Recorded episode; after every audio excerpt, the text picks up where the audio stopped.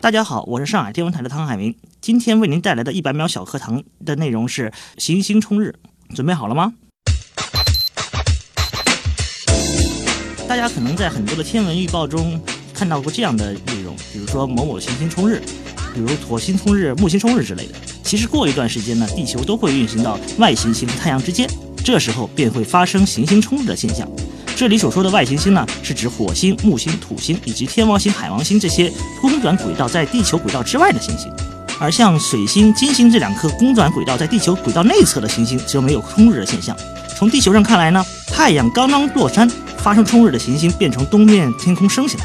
冲日的时候，也是这些行星距离地球相对比较近的时候，比如今年二月七日木星发生冲日，而五月二十三日土星也将发生冲日。在这前后几个月，都是观察这些行星非常好的机会。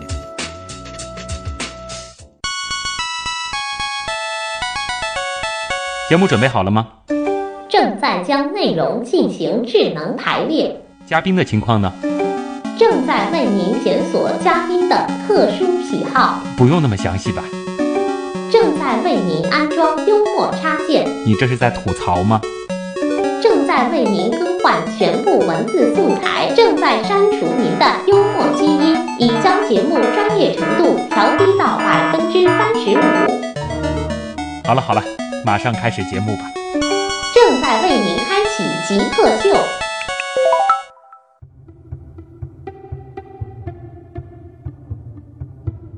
欢迎来到本周的极客秀。大家好，我是从小喜欢天文，但最后做了主持人的旭东。大家好，我是从小喜欢天文，最终做了职业天文科普人的汤海明。欢迎来到本周的极客秀。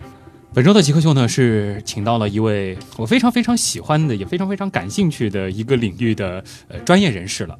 他是上海市天文学会的秘书长汤海明。其实汤海明他呃更多的这个工作是在中科院上海天文台工作，是一名职业的天文科普人。嗯，那今天。呃，我觉得后半部分的这个聊天方向，我自己也会很兴奋，因为聊的也是我非常喜欢的一个领域。但是在这个之前，是要我们先考考你，马上进入极速考场。极速考场，第一题，请用最短的语言来解释天文到底是干什么的？天文学呢，其实是一门研究天体运行规律和演化规律的一个古老的学科。古老的学科，为什么说古老？其实有人存在了以后，其实人们就开始对天文产生了极大的兴趣。那时候人们就开始探索星星和星星之间的关系，和星星和人之间的关系。嗯，这里的星星其实还包括了太阳、恒星、行星、卫星啊。所以天文涵盖了整个宇宙所有的内容。也就是说，从我们看日出开始，人类就已经开始在研究天文了。就日出日落、月月月相的变化，这些其实都都是天文的内容。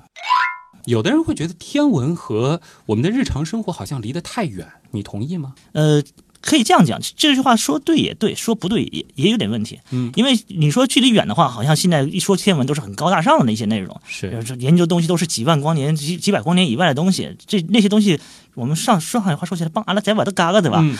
但是对于我们本身每一个人来说的话，每一个人其实都在享受天文所带来的一些副产品。举个最简单的例子，比如说我们的时间。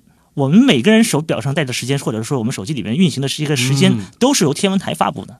我们中国的北京时间，那这条时间规范都是由上海天文台这边来最早提出来，然后最最后能能运行在我们日常生活之中的。说到时间，相信已经有很多的听众想到了日历了，尤其是咱们的农历。对，其实日历本身也是由天文台发布的。嗯，我像我们国家有一个叫紫金山天文台，而紫金山天文台有个历算组，它就专门去制定每年的日历的情况。就每年是以他们所制定出来的这个结果为准，对对对，就是古代青天剑干的事儿，可以这样讲啊。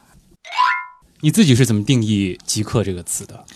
呃，其实这个词也蛮流行的，一开始自己也没开始意意识到这个“极客”这个词有什么特殊的含义，直到就是应您的所邀 约啊，我来做这期节目，我还专门到百度上搜索了一下。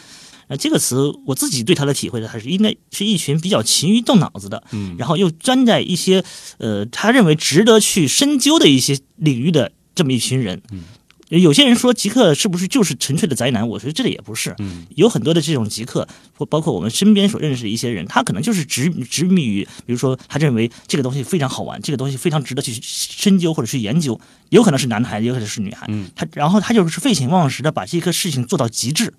我认为这批人其实我我自己脑子里可以也给他定定义为极客的范畴。你用了第三人称来称呼这群人，那你觉得自己是吗？嗯，我觉得我自己不能跟是完全的事，因为自自己其实很长时间以来没有说真的是花很长的时间在某一个领域里面做的非常非常。只是因为你现在把天文变成工作了。啊、有也有可能这个样子。啊但是其实，在我们今天节目的后半部分也会讲到你曾经的这个经历。你并不是这个大学毕业干的天文，对你学的专业其实也不是天文也不是方面的专业，也不是对但是你最后就硬把自己的这个爱好变成了最后自己的职业。那你觉得你自己做过的最符合极客特质的事儿是什么？这个可能是有与我们自己的工作也有关系啊。嗯大家可能还记得，就二零零九年的时候，上海这边发生过一次日全食。食，当时为了就是筹办这个日全食整个一个一系列的科普活动，当时我们真的是废寝忘食，我和我们团队中的几个其他的同事一起策划各种各样的宣传，然后做各种各样的讲座，嗯做各种各样的就是展示的一些我们讲科普产品嘛。这其实是做的非常非常极致的，是很极致是很极致。但是因为你知道，我们整个上海天文台做科普的人不是非常的多，啊我。们科普团队还是规模还是很小的，但是那个时间点也会有我们讲上海的两千万人同时目睹一场天文现象，嗯，要把这些人的兴趣点全部挑起来，让他们知道当天会发生什么啊，能够看到什么。因此呢，就是在此之前，我们其实做了大量的工作来做这些来做这些事情。日全食可不可以理解为是这个人类可以用肉眼看见的最壮观的一种天文现象？哎，我喜欢“壮观”这个词。嗯，如果说真的是这个日全食来作为天文现象来说的话，日全食确确实实就是一个最最壮壮观的一个天文现象。嗯，既然汤海明是天文人，其实现在很多的这个女生 跟天文有关的事儿聊的最多的就是星座。嗯，那我们不能否认，星座它本身其实是一种天文的术语。对，那你相信这个很多女孩子口中讨论的那个星座吗？这样讲，呃，大多数女孩子口口中的星座，它并不是指天文学意义上的星座，而是占星说上面的意义上的上的一个星座的这个概念。那我们自己呢，在对这个占星说的来说的话呢，我觉得占星应该是一个非常善于去抚慰人受伤心灵的一个 一套东西。啊，这些东西如果他拿它来评判自己的人生会怎样发展，嗯呃，，这是肯定不靠谱的。对，但是如果说当你就是说心里想不通，或者说是你感觉呃自己需要一些娱乐的时候，你去把它你把它当做是这种心心理学上的心理暗示啊、这都没有问题。这都很好，这都很适合。但你不，你真的把它当成未来的工作指南的话，我估计难难度蛮高的。今天这个海明在这儿一定要给大家来普及一下，因为我身边有太多的朋友说，天上是不是只有十二个星座呀？呃，天上的星座其实蛮多的，国际上把全天就是整个天球上面划分了八十八个星座，嗯。其中北半球稍微小一点，因为北半球的星座相对来说的规模是比较大一点，嗯，南半球的星座会更多，但南半球小星座很多。小星座很多。呃其实，呃，如果说有这个八零后这一代啊。对当时这个《圣斗士星矢》比较熟悉的话，应该就差不多知道星座的这个总数是多少了。他们可能知道了知道了不少，就是说，包括一些看到一些那个《圣斗士星矢》里面的一些人物，嗯。都是以某某某某星座、某某某，星座在就包括什么天马座啊，对对对。天鹅座，其实都是有的。是的，其实喜欢天文的人，我身边呢还有一些朋友，然后呢，大家其实有一个共同的特点呢，就是会认识一些星星，然后呢也会告诉大家，比如说什么时候大概会有流星雨，这些方式呢，其实是一个非常有利的技巧吧。那你自己和你现在的爱人是通过这个方法结识的吗？嗯其实有一定的关系，就是因为我们每个人都要把自己最擅长的一面去显露出来，对吧在在那个阶段的时候，总要把自己最擅长的方法显显露出来。当时呢，也是有这么个机会，就是一起来到外面去看看星星啊什么的。呃，通过就当时还是朋友的时候，就是从看星星开始。呃，其实是应该是从看星星开始的。其实不光是我，我身边的很多朋友，其实都是通过这些活动啊，可以说是认识了自己的另外一半啊什么的。这种这种情况还是比较多的。嗯接下来一个事儿呢，我觉得一般的天文爱好者可能没有你这样的，就是因为你本身从事这个工作，嗯可能这个事儿你的经历会更多一些。因为像我也只看过一次上海的日全食，你总共看过多少次日全食和流星雨呢？日全食我是经历过三次，经历过三次，经历过三次，是还不是特地去看？呃，不是不是，我我所谓的经历的话，就是我比如说我追逐日全食或者带个活动到日全食当地去，但啊是观测不成功。观测不成功，对，比如说我们第一次去的是新疆日全食，就是嗯。二零零八年的时候。对，二零零八年新疆日全食，我是带队到新疆去看的。嗯那那次呢是比较成功的，就整个日全食过程我都全全部拍下来了。嗯，那次比较好。第二次就是我们刚才所讲的那个，太可惜了二零零九年的上海日全食，嗯那次呢，我是在上海的南部地区嗯做观测，但那次呢，因为是大的天气环境不好嘛，就那次我只能算经历，并没有说是成功观察。尤其是目睹到它最后那个漂亮的那一部分。啊，对对嗯，那个是比较可惜，因为天气原因。嗯啊，第三次呢，实际上就是前几年我们带队到那个澳大利亚，哦，追随了一次澳大利亚当地发生了日全食。当时呢，也是呃那天早上非常不巧，就是正好一片云把那个太阳挡掉了。所以真的能够目睹一次完美的日全食，即使你是追逐日全食的人，也是需要一定运气的。运气。还有就是前年吧，应该是，然后我们上海这边有些有些天文爱好者，嗯，到西亚追逐日全食，然后到那边以后，前面天气都非常好，就是日全食发生前的那个一一两分钟的时候，嗯，然后当时电视直播的嘛，就是一场沙尘暴就来了。啊，然后就是遮天蔽日的，就是把太阳全部盖掉了，嗯。把他们逼得没办法，只好躲到车里去了。然后等到那个日全食结束以后，沙尘暴也过了。今年最近的一次可以去北欧追就是三月份嘛，三月底的嗯时候，他们有一群爱好者去北欧那边去。啊。如果说刚好有机会在三月这段时间到北欧的朋友，倒是可以去看一下，对，这可以去考虑一下，可以到那边去看一下，因为这的确嗯还是很难得的。如果能够目睹的话，对，因为日全食一个天文现象本身壮丽程度就是非常非常的高，嗯而且它就是光线的变化程度也是非常非常美丽的。日全食发生的时候，你会感觉周围的环境也是非常非常独特的一个环境，嗯这是我们在日常生活之中是碰不到的。对，感觉气温都会有些下降。呃，那这是这这个是我们在新疆日全食观测的时候感觉非常明明显，因为你知道新疆那边当天的气温的话大概是四十度左右，嗯，然后就是你知道月亮把太阳挡掉的时候，整个那个太阳辐射会降得很厉害，嗯，然后你会感觉身上就是突然发冷，就感觉一下子好像很冷的感觉。那另外一个相对来说观测起来就方便多了，流星雨，呃，你看过多少场？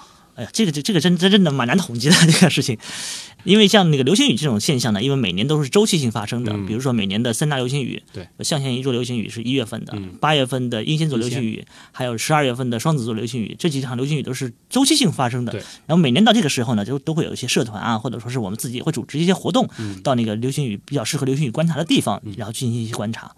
但是流星雨，我们其实呃稍微懂一点天文的朋友可能会会知道，就是想象中，其实实际看过的朋友都知道，它没有那么的壮观。呃，不好意思，我真的很有幸的去看了一下二零零一年的狮子座流星雨，也就是传说中每小时啊，每小时一一万多颗流星砸下来那个。给大家来描述一下 这种感觉。这样说吧，因为啊。我自己本人对流星观测的那个经验不是特别的多，嗯。当天晚上呢，我也没专门去做那技术观测，嗯，我是一边在拍照片，然后一边呢，就就那天晚上我三个小时大概数了五百多颗流星，三个小时五百多颗，三个小时五百多颗流星。这还是你数的。呃，这是我数的，因为因为我还要去照顾相机，嗯因为那时候还是用胶片相机嘛，你要过卷，你要看胶换胶卷啊什么的，啊肉眼就是随便数数，随便看看，数了五百多颗。啊，然后他们在另外一个地区，当时在那个就是南汇那边的一些天文爱好者、嗯打电话回来的话，他们当天晚上大概是都应该很多人是是过四位数的。啊，还有类似的机会，大概得等到什么时候呢？呃，狮子座流星流星雨呢，它本身有个三十三年的周期，得等三十三年。就是 其实也不用那么长，因为其实很多人会觉得，哎，我是不是说没有看过这场流星雨，后面就没有什么机会了？其实每年都会有周期性的产生一些流星雨，虽然说不会说是像那个。外面的一些视频那样，或者说是电影特效那样，哗哗哗一一堆流星这样砸下来。但是呢，你期待流星的过程，其实也是很很好玩的一个过程。嗯那突然发现一颗流星划过的时候，然后一群人呼喊的这种感觉也是非常非常爽好的。嗯，这个其实观测流星雨，它的这个呃学术价值是什么呢？其实对于天文学家或者是科学家来说的话，嗯他必须把地球周围的那些我们讲流星体它的运行规律搞清楚。流星砸下来了，那是它正好地球运行到这个流星体的密集区，地球引力嘛，就把那些流星体吸引过来，它落到地球上，空气摩擦，然后你让它发光发热。咱们曾经做过一个比喻，就是说这个小火车撞上了一团这个蚊子，啊，可以这样讲。撞在了这个火车的这个挡风玻璃上面，哎挡风玻璃上，对嗯，只不过这个火车是没有引力的，它还没办法把侧面的蚊子全吸过来。吸过来，但是你作为地球来说的话呢，侧面的流星体它也能吸得过来的，嗯包括它背后的流星体也可以吸得过来的。嗯，这种情况下的话呢，就是说我们每年经过这些区域的时候，都会有有一些流星发生。啊、所以说大家如果是真要看流星的话呢，就是抓住几几个时间时间点嗯，去看一下就。除了三大流星雨之外，其实还是有一些很多的这种小的流星雨。如果说把那个就是每年发生流星雨的那个一个个名称啊，全部列出来的话，一年可能就几十场流星雨。这个还都是极大，呃，都是极大期的。然后嗯这样的话，就是流星雨所覆盖的范围、时间段呢，可以说是每天都有。每天都有啊。只不过就是说什么，就是说每天流星雨的量可能有时今天大一点，明天小一点。对于科学家本身来说，他研究流星雨的摸它流星体的在整个地球轨道上运行规律。我们知道，我们现地球周围有很多的卫星，人造卫星在围地球下在运行了。那这些流星体其实它是运行速度非常高的，它是有一定杀伤力的。啊，如果说这些流星体没有落到地球上成为流星，它可能会把咱们的卫星给砸坏，它可能会直直接就把你卫星砸穿掉了。因为速度非常非常的快，它的速度都是每秒几公里的，这比子弹快多了步枪出膛速度是每秒七百米。啊！可以想象，就是对这些在太空当中的这种它相对的杀伤力，它相对的运行速度是非常非常高的，嗯而且能量非常强。我们要想办法避开。如果说像，我们知道那个区域有很密集的那个流星体，或者说是要我的人造卫星，或者说是我的这空间站，我要变轨，嗯要避开它。不然的话，就是在宇宙空间还相对来说还是比较危险嗯的。当然，这它的密度还没有我我不是说我们想象的那么高啊，就是说好像这是就像你说的火车撞蚊子，那蚊子密度多少高，啊，还没到到这种程度。但是这个风险值会极大的。但因为地球的这块挡风玻璃实在是太大了，对，哪怕是很稀疏的几只蚊子，还是有可能撞上的。你自己有几台天文望远镜？包括单位的吗，呃，先不包括单位吧，自己个人的我自己个人的话只有两台。只有两台。对那加上这个单位，你自己可以这个使用的这个天文望远镜，啊，那肯定两位数算了。两位数算了啊、那自己个人的这两台当中，这个比较价格贵的一台是大概是一个什么样的价位？自己买的望远镜的价格都不高，一千块钱左右。一千块钱就行了。因为其实对于很多的这个呃，如果说想去尝试天文，想去看看星星的话，望远镜这块还是得给大家这个简单的普及一下吧，没必要买太贵的。你是这个意思吗？呃，这要看你的，就是说你使用望远镜的目的是什么。嗯，像我在家里给使用望远镜的目的的话，主要是带小孩拓展他的眼界。哦，当然，我可以带小孩去使用那个，就是我们科普活动用的那些天文望远镜，那这也是可以的。但是你在家里面给有一台小的天文望远镜给小孩，比如说他他喜欢看月亮的时候，给他看看月亮；嗯，他喜欢看木星的时候，给他看看木星，其实也是蛮好玩的一件事情。那算上单位的这个天文望远镜，如果说单位的天文望远镜的话，那因为我们是做科普活动的，嗯它可能更多的适用于科普活动里面的一些开展的东西啊。它在这方面的要求就会比较高一点。比如说，你可能要把月球的环形山看得更清楚，啊你要把土星的光环看得更锐利一些。要达到这种程度的，一般是什么价格？这种程度的话，贵一点的可能要要几万块钱。几万块钱。问题来了，嗯您一年的收入能够买几台这样的望远镜？呃，如果好一点的话，我一年收入不够买一台的。还不够买一台，对，就是那种特别好的望远镜，特别好的望远镜可能要是要要将近六位数。六位数的望远镜。天上那么多的星星，有行星，有恒星。那么行星和恒星，你各挑一颗你最喜欢的。呃，行星的当然是最喜欢的就是土星。土星，土星也是我自自己用望远镜看的第一颗行星。我当时看到它的感觉就是感觉这个宇宙真的很奇妙。我自己第一次看土星的时候呢，它并不是一个用很大的望远镜，因为我们当时小时候做的望远镜都相相对来说都比较小。嗯我们看的时候呢，真的比土星比芝麻大不了多少嗯，那种感觉。但是你能清晰的看到土星周围是有一圈光环的。环的，扁扁哎，的，扁扁的一一圈环，那这圈环当时的感觉还是那种侧着对着自己，也就是环是比较大的那种状态的。那这时候你就是在想，那宇宙中间那么很多行星都是我们讲大的行星都是圆球形的，嗯怎么会它边上会哎悬浮一圈环呢？这引发你很多的想象。它这是环怎么形成的？它为什么一直会挂在那里？它怎么不会落到土星表面上去？所以土星的确是很多天文爱好者非常愿意去观测的。对，也是天文爱好者拍的最多的行星之一。因为是很美。对，恒星呢？恒星的话，我比较喜欢天狼，天狼星，对是因为它最亮吗？最亮是一方面。嗯，我开始的时候最早拍的时候就是猎户座天狼星周围一圈，猎猎户座嗯大全座一圈。我觉得天狼星每次看到它的时候，都感觉自己会很兴奋，非常明亮。然后在冬天，因为拍拍天狼星呢肯定是在冬天了，嗯那北方的冬天又是非常非常冷的，嗯。你会突然感觉，哎，有它在的话，就感觉相对来说比较温暖一点。啊嗯，我相信现在可能我们听众当中，如果是喜欢天文的朋友，听的应该是非常的高兴，听的是非常的这个带感。但是有一些朋友可能对于什么为什么天狼星要看到它一定是冬天，呃，为什么这个土星它这个环有的时候是扁扁的，有的时候是厚厚的，有很多的问题。我们带到这个极客秀访谈的主体部分，我们再请汤海明和大家一一的解答。稍后见。你觉得什么是极客？是有互联网思维的、有创新意识的一帮理工科男。极客，我觉得跟黑客有点像吧。用一些很正常的东西做出一些很不正常的东西，就是民间科学家一样的人。头脑很聪明，可能有点小怪异。做事很有自己的范儿，很有潮流，对科技这种东西有一些独到的理解，会搞一些自己的小玩意儿，然后 DIY 能力比较强。印象中比较 crazy 这种感觉，非常聪明，非常有动力，非常有想法、有想象力的一些。Smart，精力充沛。嗯，有点像技术宅之类的吧。做一些不同寻常的事情。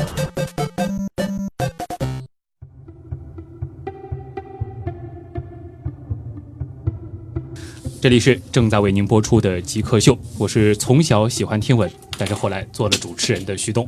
大家好，我是从小喜欢天文，最后做了天文科普人的汤海明。今天极客秀请到的是中科院上海天文台的张海明，也是一位职业的天文科普人。在前面的极速考场当中呢，其实我们也是带到了有一些这个星星的常识。其实对于天文爱好者来说是常识，但是对于很多的这个普通人来说，他也会觉得很神奇。就比如说刚才我们提到，你说你最爱的这个天狼星，它为什么只有在冬天看到的是非常的好呢？因为我们知道地球是沿着一条椭圆形轨道围着太阳公转的，嗯，因此它一年四季所背朝太阳的一面所面对的天空的区域是不一样的。就像我们乘着一座旋转木马在游戏场里旋转一样，朝外的一侧，每个季节所面对的天空都是不一样的。嗯，恰恰是在冬天的时候，我们所面对的那个区域，比如说猎户座啊、大犬座啊，都是在这个冬天这个区域里面。嗯，因此我们要看这个天狼星的话，就只要等到冬天。所以说，这个我们虽然说这个恒星它的这个相对位置是比较的恒定的，我们也不是说它绝对不动，啊、它只是动得很慢。呃，但是从地球上看，这个星空的背景每年它是会发生一次循环的，对，周而复始的一个循环，周而复始，所以说它是会有变化的。对，比如说冬天，因为这个晴天相对会比较多一些，很多人在这个时候抬头会觉得哇，今天晚上的星星很美，但是看到这些也不一定知道它是什么。嗯，最简单的方法有没有？呃，其实冬天看见的星星最简单的方法呢，就是找那些亮星。嗯，这也是我们通常需要一些初学者要认识星座的简单的办法。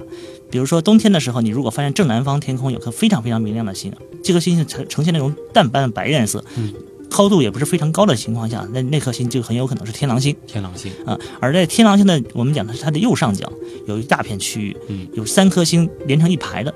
那那个区域呢，其实就是猎户座，嗯、而那三颗星呢，就是我们中国所讲的福禄寿福禄寿三星。而猎户座区域呢，里面呢包括了很多的亮星啊。如果说你有手里有一颗星图的话，你可以发现它就像一个猎人一样站在天空之中。嗯，而猎户座的等于是上方，也就是靠天顶方向有一片区域，那那就是金牛座。嗯，金牛座有一个很著名的星团，就是我们叫七姐妹星团。嗯。这是在古代，人家是拿来练视力的啊。据据传说，说是如果是说那个不戴眼镜，你一下能看到七颗星的话，那说明你的视力是非常非常好的。古代的这个视力表啊，但但是我我们好像在现在大多数人可能都看不到七颗星了。嗯可能是受到这个这个光线的这个污染的问题，对各种原因吧，包括我们自己的没有注意，很多人戴眼镜啊什么的，这这都是会有影响。嗯，就扯远了。那这是我们看到这个猎户座，还可以在冬天看到金牛座。对，这些这些区域其实都是我们说冬天比较常见的，而且也是这个亮星比较多的一些区域。嗯，那么夏天呢？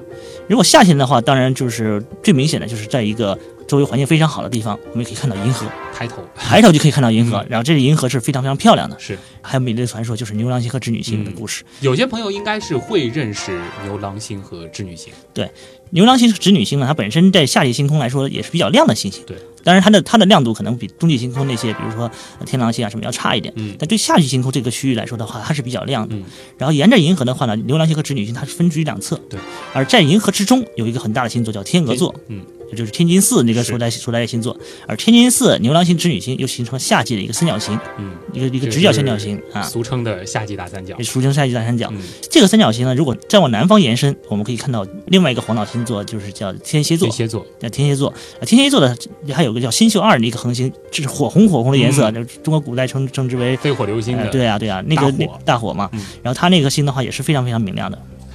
说一下最近比较值得看的一些天文现象。